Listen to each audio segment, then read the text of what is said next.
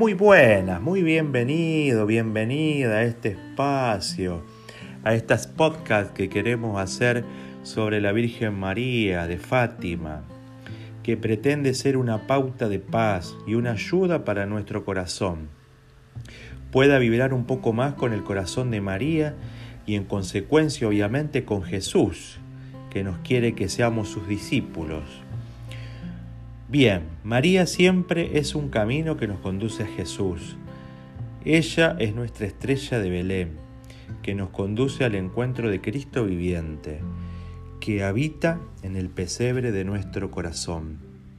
Ella quiere siempre nuestro bien, y como en Caná de Galilea le dijo a Jesús, hagan todo lo que Él les diga nos hace a nosotros también esa invitación, a vos, a mí, a todos.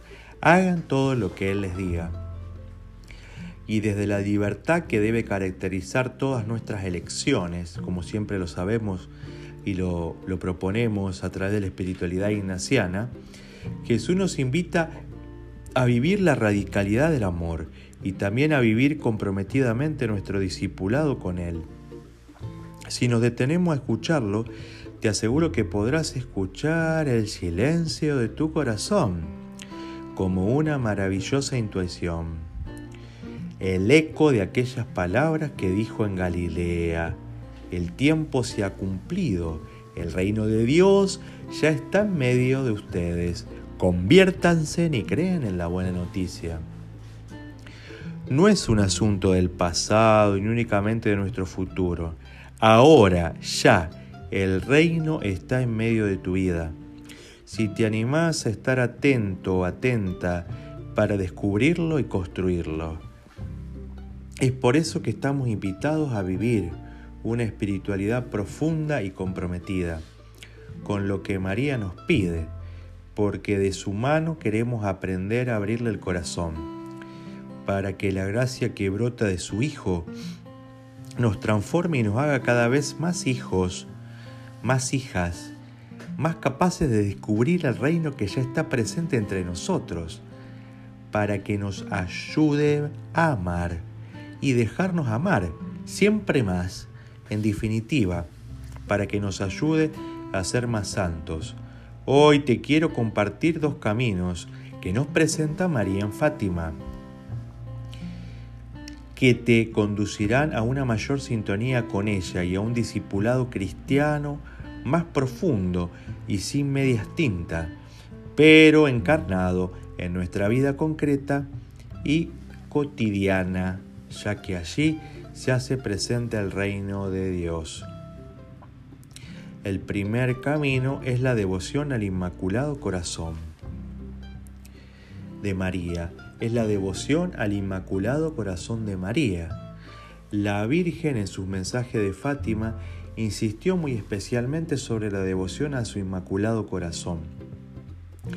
En sus mensajes se, se refirió a su corazón más de siete veces. Estas apariciones se dieron desde el 13 de mayo de 1917 hasta el 13 de octubre de 1917. Mes a mes María se fue apareciendo, con un mensaje renovado y nuevo, a unos pastorcitos en Fátima, Portugal, a Jacinta, Francisca y a, Francisco y a Lucía. Si querés, en este año 2021 que estamos transitando, hoy podemos hacer experiencia de aquello que a través de María aconteció en Fátima. Lo podés podés ubicarte y sentirte como si presente te hallaras. Te invito a comenzar a hacer crecer en tu vida y en tu corazón la devoción al purísimo corazón de María. ¿De qué manera? Creo que algo lindo para comenzar es hacer pequeños actos de consagración y ofrecimiento al corazón de María. De esta manera nuestro corazón poco a poco comenzará a sentirse y saberse mariano. Una manera entonces es que nuestros gestos de amor, de ofrecimientos diarios, pueden ser una manera de mantener nuestro corazón en una misma sintonía con el corazón de María. y así como el sacerdote en cada Eucaristía pronuncia en la doxología, por Cristo, con Él y en Él, te invito a que puedas consagrar todas tus actividades al corazón de María y repetir ante cada actividad que inicies en el día, por María, con María, en María. Vuelvo a repetir, por María, con María, en María. Otras formas concretas que puede ayudarte a vivir este camino es que tus prácticas espirituales como la meditación personal, el rezo de rosario, las lecturas espirituales, puedan incluir gestos de amor al corazón inmaculado de María. Por ejemplo, al inicio y al final de cada meditación bíblica, podés desde el corazón repetir, María, acompáñame en este rato de oración. En tu corazón confío. María, acompáñame en este rato de oración. En tu corazón confío. El segundo camino que nos sugiere María en Fátima, que hoy te quiero también compartir, es la conversión diaria y siempre nueva del corazón, necesaria en nuestra vida cristiana. Necesitamos tener una, una conversión diariamente. Un reconocido autor que profundizó acerca de las apariciones de Fátima escribe, Debemos presentarle a Dios por María nuestras almas, que se hagan pequeñas delante de Dios, renunciando a toda forma de orgullo y vanidad, para presentarse ante Él como realmente son, reconociendo la propia impotencia para siempre corregir por las vías naturales sus defectos y tropiezos, y por lo tanto implorando el auxilio de María para que interceda por nosotros y nos alcance la de tan esperada conversión. Dar un poco más cada día de una manera nueva en la conversión del corazón. El reino de Dios ya está en medio de ustedes. Conviértanse, dice la cita del Evangelio que mencionamos al, al inicio. ¿Qué significa conversión en tu vida y en la mía, en mi vida hoy, ¿qué significa? Es cambiar el corazón. Teológicamente el corazón es el símbolo que representa lo más profundo y constitutivo de nuestra persona, de nuestro ser. Es el centro de nuestro ser.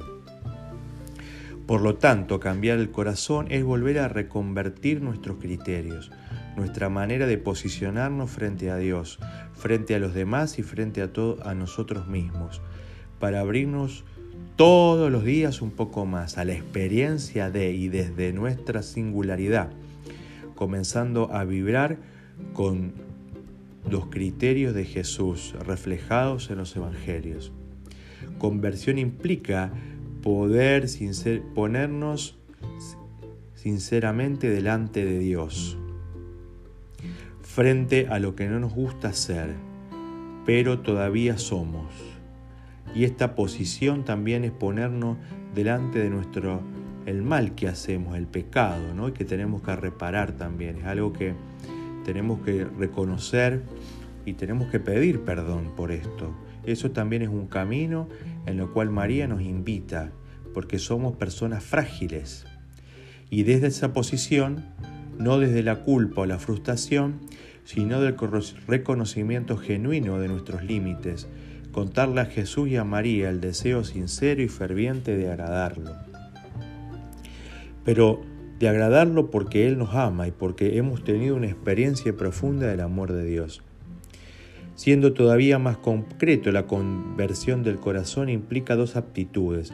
En primer lugar, el reconocimiento sincero y sin culpa del propio límite y en segundo lugar y momento la toma de decisión que nos moviliza a poner todo de nuestra parte para vivir según lo que Jesús nos promete en el Evangelio, para así poco a poco crecer en el amor de su dimensión con Dios, con los demás y con nosotros mismos, reconociéndonos pecadores, necesitados de la misericordia de Dios. Somos pecadores amados misericordiosamente por el Señor. Eso es reconocer el límite, y pedir la gracia y poder renovarnos. Siempre nuestro compromiso concreto y diario de ejercitarnos en actitudes, criterios y disposiciones que nos ayuden a crecer en el amor de las tres dimensiones mencionadas anteriormente. Hoy descubrimos en primer lugar el llamado de María a vivir una invitación que nos hará ver la vida de una manera mucho más hermosa. ¿Cuál es la invitación? Hagan todo lo que Él les diga, y te vuelvo a repetir, hagan todo lo que Él les diga, como le dijo eh, a los servidores en Caná de Galilea, María, cuando descubrió que los novios ya no había más vino en esa boda.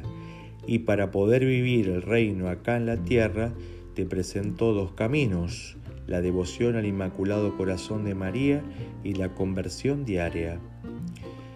Y siempre nueva del corazón. Finalmente te dejo dos actitudes para vivir hoy, para que puedas acrecentar la devoción al Inmaculado Corazón de María. Te invito a que antes de iniciar cada actividad que tengas que llevar adelante en el día, te hagas la señal de la cruz y digas, María, a tu corazón me consagro, en vos confío.